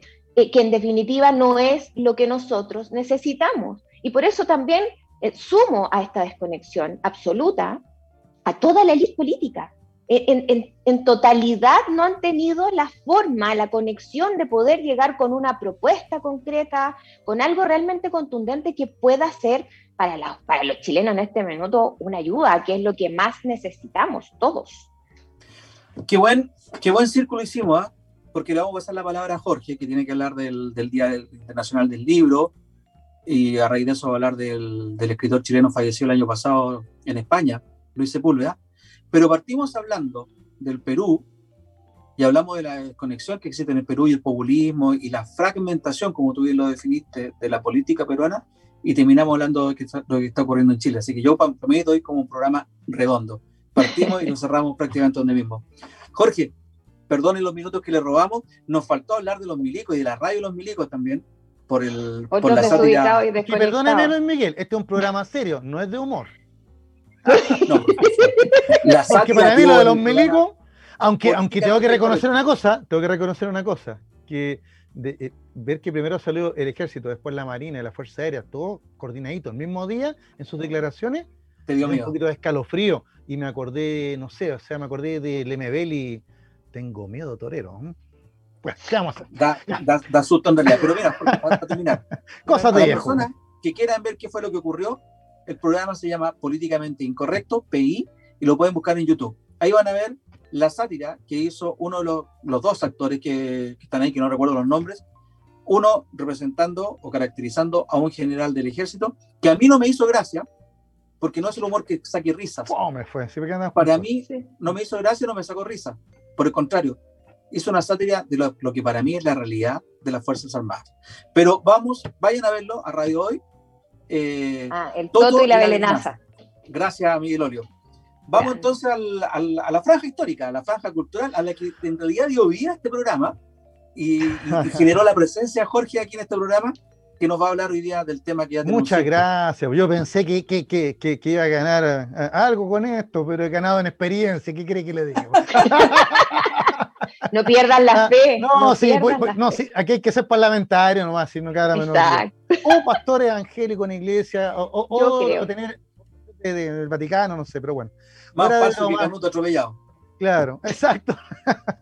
Fuera de broma, oye, eh, ustedes saben que este espacio eh, lo permite Prepara Red, la red educativa que te prepara en todo lo que necesites. Usted llama al teléfono 569-9444-9637, repito, 569 94 44 96 37, ¿ya? Y consulta acerca de exámenes, preparación para exámenes libres, reforzamiento escolar, tan importante, ¿no es cierto? Ahora, ¿ya? Eh, coaching emocional también, ¿no es cierto? ¿Ya? Eh, etcétera, etcétera. Usted llame a Prepara Red al número que señalamos, ¿ya? Y consulte. Todos los profesores son ¿ah? eh, especialistas en, en esto, en las redes, porque las clases son online, todo esto es online, ya, y, y, los cursos que, que, se pueden preparar van desde séptimo básico hasta cuarto medio. Así que no se olvide de Preparar Red. ¿Quién nos preparó Prepara Red para esta semana? Bueno, pregunté en Prepara Red y miren, miren lo que encontré.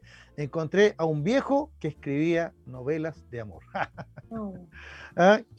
no sé, ¿ustedes eh, leyeron este libro? ¿Lo leyeron? Yo no. Eh, mire, voy a ser franco, esto yo, yo lo ubiqué por, por, los, por el colegio, ya porque de repente apareció el libro y todos los jóvenes tenían que leerlo, etcétera, y todos ahí consultarlo el rincón del vago, etcétera. oh, pero verdad, el rincón claro, del vago. Pero lo interesante es que mm, eh, durante el resumen. El 23, el 23 de abril es el Día Internacional del Libro y el Derecho de Autor ya Internacional. Hemos hablado varias veces, porque te acuerdas, Luis Miguel, un año hablamos de, del Inca Garcilaso, otro día hablamos, ¿no es cierto?, de, que habían fallecido Shakespeare y Cervantes. El año pasado hablamos de la vida de Cervantes, ¿ya? ¿no es cierto? Ya contamos ahí sus, desventuras que después de alguna manera reflejó en el mismo Quijote, que es un tremendo libro, muy entretenido. ¿ya? Eh, como dice mi sobrino, es tan entretenido que, que, lo tengo ahí en, en, mi velador cuando no puedo dormir en las noches que me dé sueño. y, también el tremendo libro, porque así. Es el mega libro. Pues, bueno, mire, mire, mira, mira la joyita que tengo acá, mira la joyita que tengo acá. Este, este es una edición diamante de El Quijote de la Mancha que me prestó un profesor del colegio, Juanito Llane, y nunca y no se lo devolviste. ¡Ratero! Por eso. ¡Cocotero! Es un ratero, el profe. Ustedes saben que el libro prestado, ya, eh, eh, lo prestado del reino de los dados, pero bueno, por eso que yo no presto libro. ¿Ah? Hay, hay personas que se especializan en recuperar esas portadas, esas, esas carátulas de los libros. Te voy a dar el dato después, por lo, que vi el otro día por, por, por Twitter hay personas que hacen un trabajo buenísimo. Ah, qué bueno sería, porque como te digo, aparte que es un libro de... como el reempastado. Sentimentalmente hablando, es muy importante porque fue de un profesor muy, muy, muy, muy motivador que tuvimos en el colegio. Digo que tuvimos porque ya falleció, don Juanito Yáñez y Llanes. ¿ya? Eh, Siéntate mal, ratero. Claro, pero mira, el detalle es el siguiente. Eh, que yo busqué, dije, ya viene el día del libro y, y, y dentro de tanta corrupción y tanta, tanta cosa, digamos, eh, que, que, nos, nos, baja el ánimo, dije, levantémonos el ánimo, ¿no es cierto? Recordando a un escritor chileno que desgraciadamente nos dejó hace un año atrás, justamente el 16 de abril del 2020 falleció en Oviedo ya el escritor chileno Luis Sepúlveda eh, Calfucura, ¿ya? Calfucura. Y quiero, aquí tengo algunos datos y contar algunas anécdotas de que porque lo encuentro muy interesante.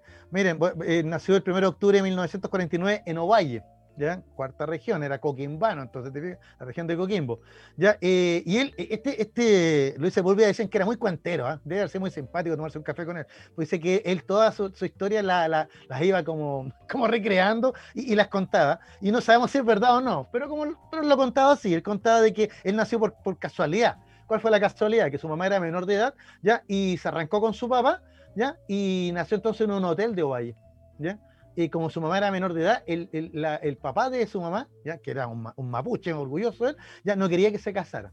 ¿ya? Pero al final tuvo que aceptar los hechos consumados. Es decir, que había nacido Luisito, pues, ¿ya? Lleva el nombre o sea, nació, nació en Ovalle, como dijiste tú, de coincidencia, arrancando, fue de paso. Claro, Claro, porque la, porque la pareja joven arrancó, claro, ella estaba embarazada, arrancaron, se, escondieron en Ovalle y él nació en un hotel de Ovalle, así lo contaba él con mucha gracia. ¿Te fijas? Ahora, lo que él también contaba era lo siguiente: su padre era militante comunista, pues. ¿Te fijas? Y el abuelo paterno había luchado en la guerra civil española como brigadista internacional, ¿ya? Que, y era anarquista. ¿ya? Entonces, ¿Y dónde se crió? Eh, él se va a quedar en Santiago al final, porque nació en Ovalle, pero se en Santiago. Ya, eh, ya te voy a contar, por favor, no se Oye, pero espérate. No se me adelante. Entonces, según, según don Luis se vuelve a Calfucura, ¿ya? Eh, su mamá era, como le dije, mapuche, ¿ya? era enfermera ella, él, él decía que había nacido afortunadamente rojo, profundamente rojo. y lo decía con todo orgullo. Entre, entre, los cuentos que él contaba también, él, siempre reivindicó estos orígenes, estos orígenes, ¿no es cierto?, de su padre, de, Ovalle, ya, y cuando se vinieron a, Santiago, a vivir a Santiago, el muy niño, ya se vinieron a vivir a la República Socialista de San Miguel. Mira el detalle. Entonces, él eh, siempre cuando eh, eh, le tocó, estuvo en Chile o, le tocó venir a Chile, él siempre reivindicaba esos orígenes, que para él eran humildes pero orgullosos, ¿no es cierto? Y afirmaba. Como era el mundo mundial para ella San Miguel. Comillas, él, él, él, decía, soy un tipo que creció en San Miguel, un barrio proleta, y cuando vuelvo a mi país, solo me siento a mis anchas al traspasar la barrera del paradero 1 de la Gran Avenida no solo a él le pasa eso, no solo a él le pasa eso. ¿Qué estaba la línea del tren. Claro, cruzando la línea del tren, él estaba en su república. Bueno, él estudió en, una escuela en el barrio Mata, ¿ya? Y, terminó su estudio en el Instituto Nacional. De ahí ingresó a la Universidad de Chile, ¿ya? A la Escuela de Teatro, ¿ya? Y claro, la Escuela de Teatro de la Universidad de Chile. Y él siempre, con, con estas historias que contaba, que nunca sabemos si eran verdad o no, él dice que cuando fue estudiante en el barrio Mata, conoció nada menos que al, al poeta Paulo de Roca, y lo ayudaba a preparar eh, sus comidas. ¿Te fijas? Y ahí conversaban y Pablo de Roca entonces lo habría impulsado a, escribir poesía. A los 19 años él, va a publicar un libro de poesía, ¿ya? pero el impulso decisivo para ser escritor se lo dio su profesora de historia del Instituto Nacional. Mira el detalle. ¿Ah? Buena profesora de historia. Claro, la cosa es que, bueno, cuando bueno. Hay claro, que él, contaba también como anécdota que en la Escuela de Teatro de la Universidad de Chile, adivina con, a quién conoció y con quién trabajó. Con Víctor Jara. Víctor Jara. Con Víctor Jara. Mira, sus detractores dicen que todo esto puras mentiras. Que nunca conoció a Pablo Roca, que nunca conoció a Víctor Jara, y, que era, un mentiroso patológico. ¿ya? Pero en la práctica, yo como dice, como decía, ¿no es cierto?, un famoso eh, poeta italiano, ¿eh? Torcuato Tasso, sino en vero, event trovato. O sea, si no es verdad, él lo contaba muy bien. Bueno, eh, por supuesto, por producto de la influencia de su señor padre, militó en las juventudes comunistas. ¿ya? Y en 1969 se ganó una beca para ir a estudiar a Moscú. Pero aquí viene el tema, tenía tan mala conducta que a los cinco meses lo mandaron de vuelta y lo expulsaron de la juventud. ¿Ya? Entonces él, ni corto ni perezoso, fue y se vinculó ya a un grupo de jóvenes del Partido Socialista, ya que veían en el Che Guevara la salida, ya la vía armada. ¿ya? Así que él, se unió a, una especie de ejército de liberación ¿ya? que querían formar. ¿ya? Y por lo, por lo que se ve, era un joven muy inquieto como él mismo lo reconocía, rojo rojo. Así que, bueno, cuando llega el triunfo de la Unidad Popular, ya, él ya con más de 20 años, ¿ya? Eh, trabajó en el Departamento de Cultura y estuvo vinculado a la publicación de los libros que tú los de recordarlo, Miguel, unos libritos pequeñitos de, que, eran de literatura universal, ya que eran libros de bolsillo. Los, libros de bolsillo que costaban, el otro día lo hablamos de eso, eran equivalentes a 700 pesos de ahora. Una cajetilla de cigarro. Te costaba, Ah, ya. Lo, hablamos la otra vez. era libro de bolsillos y se daba se daba la maravillosa imagen de que la gente, los obreros que iban en las micros iban leyendo. Exactamente, y leían Máximo Gorky, leían Julio Verne, leían Stendhal. Mira, o sea, realmente una, una, colección maravillosa. Y él estuvo ahí trabajando en eso. Cuando vino el golpe de Estado, por supuesto, fuertemente vinculado al gobierno militar, o sea, el gobierno de la Unidad Popular, los militares lo toman detenido en Temuco, está más de tres años preso, hasta que Amnistía Internacional logra, ¿ya? Eh, logra eh, eh, que lo liberen, ¿ya? Y lo mandan exiliado a Suecia. Como en, en una de sus frases él decía, estaba condenado a más de 20 años de prisión, pero me lo conmutaron por ocho años de exilio. ¿A dónde? A Suecia. Nunca llegó a Suecia. ¿Sabe por qué? Porque en Buenos Aires se bajó el avión y no lo pillaron más. se arrancó. Era loquillo, ¿eh? Se arrancó y, recorrió Sudamérica. Estuvo en, Argentina, Uruguay, Brasil, Paraguay, Bolivia, Perú y al final llegó a Ecuador. En Ecuador empezó a trabajar para, para eh, una expedición que organizó la UNESCO, ya a la selva amazónica, y ahí conoció a una tribu de, de, eh, indios amazónicos que se llamaban, acá lo tengo, los Shuar que son más bien conocidos por nosotros como los jíbaros. ¿ya? Y ahí él se le ocurrió, con esa experiencia en la selva, se le ocurrió su novela más famosa, que es Un viejo que leía novelas de amor. Pero no la escribió todavía, sino que tomó la apuntes nomás. En 1979 se incorporó a la brigada Simón Bolívar y participó en la revolución sandinista hasta obtener el triunfo, compañero, pues. ¿Te fijas? Una vez que obtuvo el triunfo, se peleó con los sandinistas y entonces se dirigió a Alemania, donde vivió más de 14 años, ya en Hamburgo, trabajando como corresponsal de prensa y al final se metió a Greenpeace y acompañó a Greenpeace en sus expediciones por distintas partes del mundo como corresponsal, ¿te fijas? Pero ecologista total. Hasta ahí, una vida de novela. No sé cómo dicen, muchos los, detractores decían que era mentiroso, pero no puede ser, pero era muy entretenido.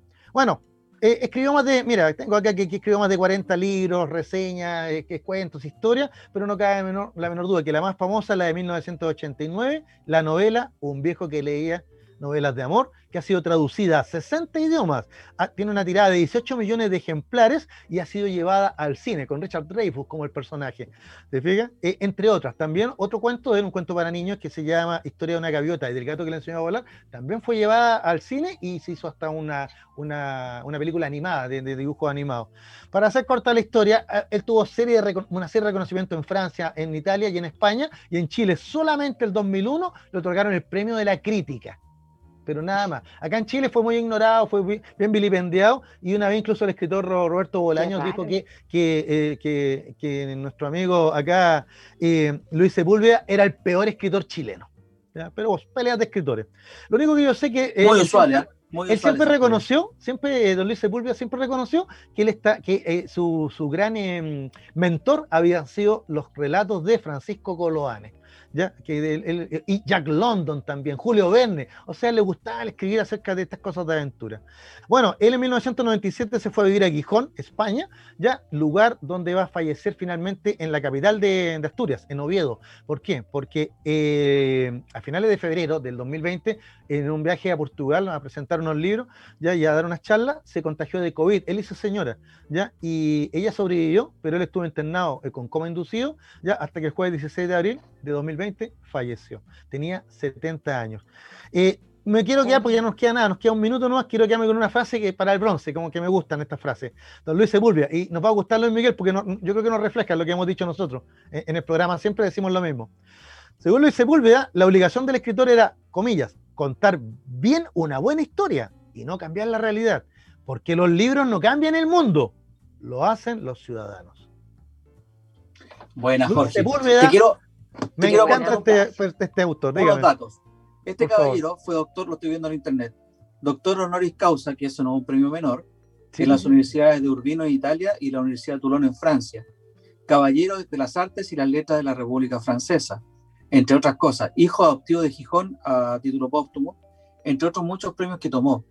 Eh, por lo tanto, si no se ganó el Premio Nacional de Literatura, tuvo otros que fueron un reconocimiento quizás más importante. Y otra cosa, ¿Tú sabías el nombre de los hijos? No, a ver, ¿Lenin? sí, el primero se llama Carlos Lenin, después hay una Paulina, Sebastián, el otro, Amadeus otro, ¿cachar? el, guiño a la música.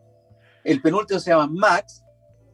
Max. Y el, y el último se llama León. Trotsky, fue trotskista también. León, No, eh, mira, yo, yo lo, leí la, biografía de él y me encantó que realmente un personaje, o sea, era como esos escritores del siglo XIX, viajando para allá, para acá, arrancando, exiliado. Greenpeace. ¿Te fijas? No, lo de Greenpeace, él era un ecologista notable. Yo no sé si ustedes han leído el libro, ya para terminar, ya, el, Un viejo de León, léanlo por favor, es muy eh, eh, es, bonito, es motivador, es muy entretenido. Ya, yo, yo lo conocí por, por, por, los colegios donde trabajé, por los alumnos, porque los alumnos se aburrían y yo se lo explicaba, ya, y ahí entendían el sentido. Es una novela, bueno, mira, para ser un buen escritor no, hay que tener muchas novelas escritas, hay que tener una buena nomás y que la gente le guste, nada más. ustedes saben que la historia, nuestra, la historia es nuestra y las, los pueblos. Ah, hasta la próxima semana. Gracias, Jorge. hasta la próxima semana cuando Luis se vuelva. Léanlo, por favor. Ah, un abrazo, que se cuiden, sigan cuidándose. mucha fuerza a todas las familias que la están pasando mal. Cariño y nada, y en este mes del libro, para los que quieran leer un poquito más de la parte B de la política, no lo tengo acá, pero está mi libro, eh, la historia de la negra tatuada en la... Mira ahí, mi amigo, ahí está. Ahí está. Imputada. La historia de la negra tatuada de la UDI. Habla ahí, pues, van a saber de Melero, eh, de Coloma y de todas las. En los día a día de Orpis. Que, hoy yo tenía buena onda con Orpis. Me sorprendió cuando supe que era más, tenía las manos muy largas. Eh, muchos, muchos nos sorprendimos. Así que un relato entretenido, política, que espero ayude más que la entretención. Y nada, eso. Eh, un abrazo a todos y muchas gracias por esta nueva semana. Que tengan una linda semana y sigamos cuidándonos. Gracias Lili, gracias Jorge por acompañarme. Soy Luis Miguel Ratamales. Gracias a Miguel Velolio por estar ahí detrás haciendo posible este programa. Nos vamos ah. rapidito porque en otro programa. Nos vemos el próximo martes a las 18 horas en punto. Y este programa lo puedes escuchar a través de Spotify y YouTube. Nos vemos, que estén muy bien. Muchas gracias.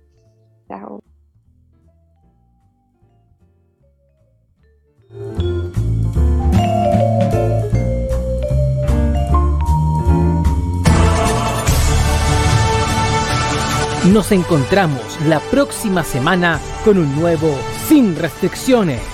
El debate y la contingencia tiene su espacio en Radio Hoy.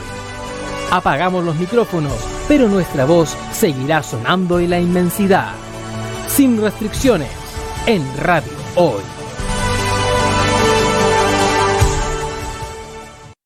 No te vayas, volvemos después.